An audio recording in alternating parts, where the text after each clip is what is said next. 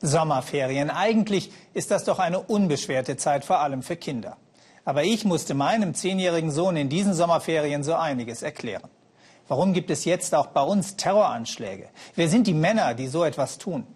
Fragen, die wohl viele Kinder in Deutschland beschäftigen dürften, wenn sie irgendwas von den Nachrichten der letzten Wochen mitbekommen haben. In Afghanistan stellen die Kinder solche Fragen kaum noch. Terror und Gewalt, das ist ihr Alltag. Und manche von ihnen werden von skrupellosen Extremisten sogar als Selbstmordattentäter missbraucht.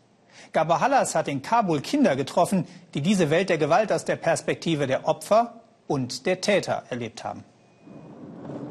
Wir fahren an den Stadtrand von Kabul.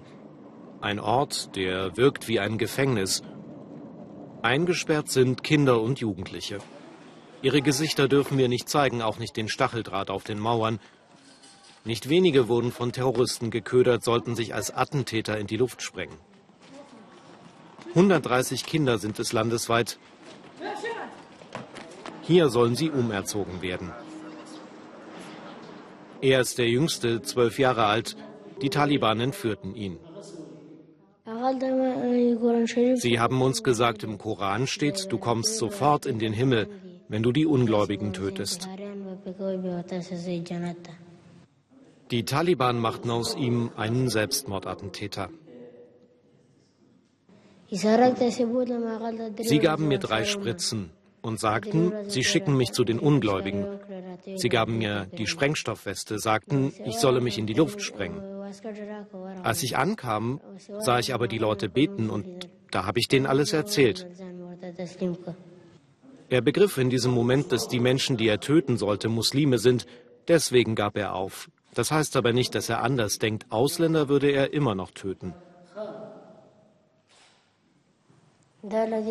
Verschwinden die Amerikaner nicht aus Afghanistan, zwingen wir sie mit Selbstmordattentaten.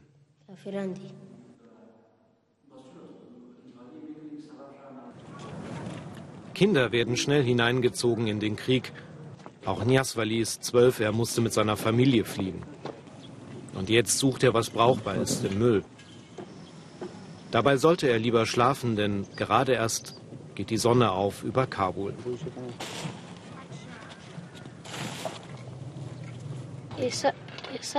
Mir geht es nicht gut, ich bin so müde.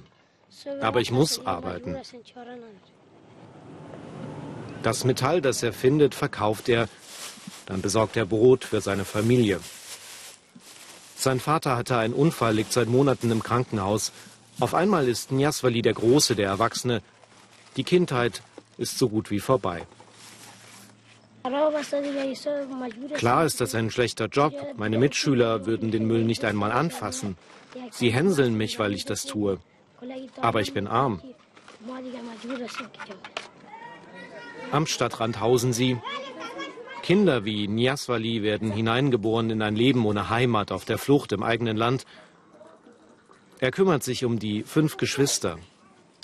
Sie alle hungern, wenn er kein Geld verdient. Dann muss Njaswali los zur Schule, aber nicht gleich. Ausgerechnet er verschenkt noch ein wenig Glück. Sie haben einen kleinen Zirkus nicht weit entfernt von seiner Hütte. Und Njaswali ist der Beste. Klar, dass er den anderen die Tricks zeigt. Sie freuen sich, wenn sie was lernen. Es ist doch besser, wenn sie in den Zirkus gehen und nicht auf der Straße mit anderen kämpfen. Njaswali hat heute Prüfungen in der Schule. Zum Vorbereiten blieb keine Zeit. Er ist nicht der Einzige, der neben der Schule noch arbeiten muss. Jetzt geht es darum, so gut wie möglich zu zeichnen. Wie fast alle afghanischen Jungs träumt Njaswali davon, Arzt oder Ingenieur zu werden. Ob er das schafft? Er wirkt müde und unruhig. Ich mache auf jeden Fall weiter mit der Schule. Im letzten Jahr bin ich durchgefallen, aber mein Vater sagte mir, gib nicht auf. Früher hatte ich Angst vor den Prüfungen, davor, dass der Lehrer mich zur Tafel ruft. Ich war dann drei Jahre nicht mehr in der Schule.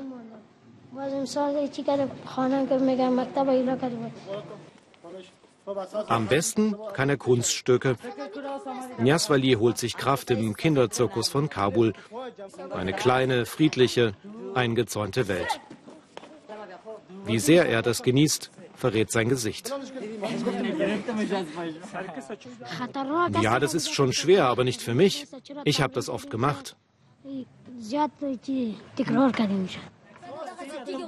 2002 haben sie den Zirkus gegründet, da war Nyaswali noch gar nicht geboren. Sie wollen Konflikte lösen, indem sie jonglieren, lachen und das weiter in die Welt tragen. Jeder kann beim Zirkus mitmachen. Das kostet auch nichts. Und wer nicht kommt, ist selber schuld.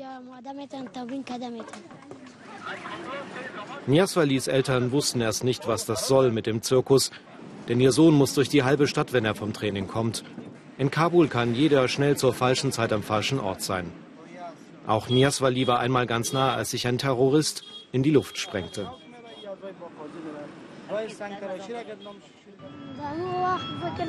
Ich hatte so eine Angst und bin nach Hause gerannt.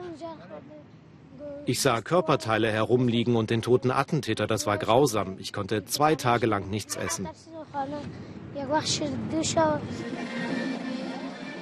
Die Bilder loswerden, das geht am besten im Zirkus. Heute treten sie auf. Einfach herumblödeln, spielen, das geht viel zu selten. Kinder in Afghanistan wirken viel älter, viel ernster als anderswo. Sie kämpfen gegen den Wind, aber egal. Die Kinder saugen die Lebensfreude auf, mehr braucht es gar nicht.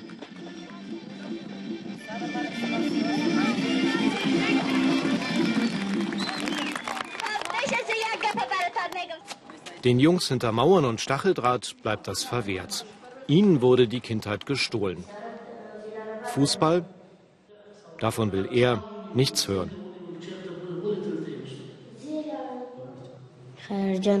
Die Amerikaner sollen gehen. Kinder, die Fußball spielen, haben keine Sympathie für ihr Land. Kinder, die zu Selbstmordattentätern gemacht werden, gibt es nicht nur in Afghanistan.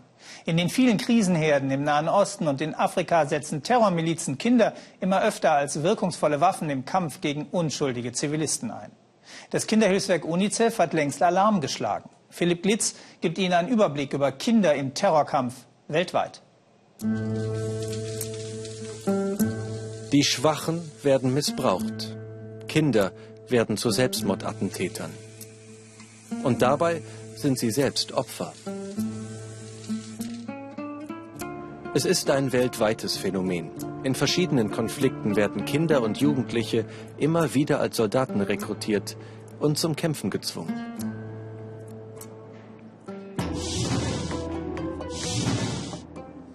»44 Kinder gingen laut UNICEF 2015 als Selbstmordattentäter in den Tod, alleine in Afrika. Die jüngsten waren acht Jahre alt. Die Statistik ist erschreckend.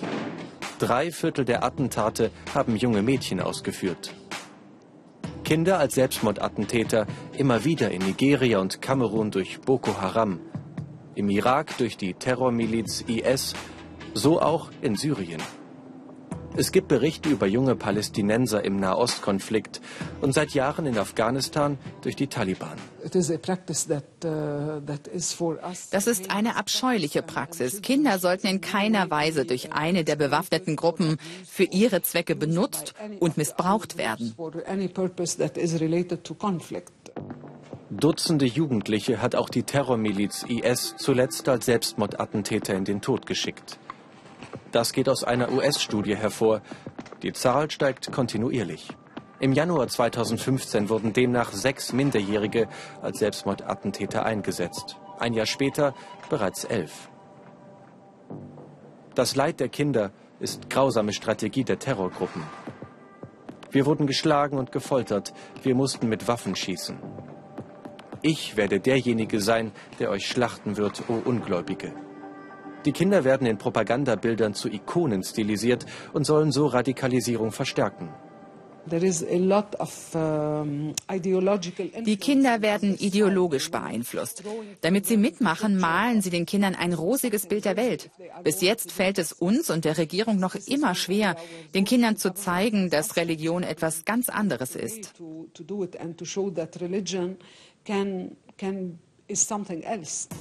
Experten schätzen, dass fast jeder fünfte Anschlag von einem Kind ausgeführt wird. 19 Prozent. 18 Prozent sind Frauen. Und fast die Hälfte der Attentäter sind Männer. Für Kinder, die den Terrorgruppen entkommen, gibt es kaum Beistand. Sie werden in ihrer Gesellschaft verurteilt. Uh, Deswegen unterstützt UNICEF Projekte, bei denen Kinder gemeindebasiert geschützt werden, um ein System in den Gemeinden zu schaffen, sodass am Ende die Menschen selbst die Kinder vor den Verlockungen schützen.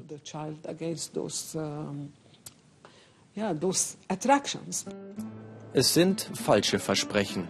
Versprechen, die immer mehr Kinder in den Tod reißen und sie zu Opfern machen. Es braucht also viel mehr Projekte wie den Kinderzirkus von Kabul, um Kinder von den falschen Verführungen der Terroristen fernzuhalten.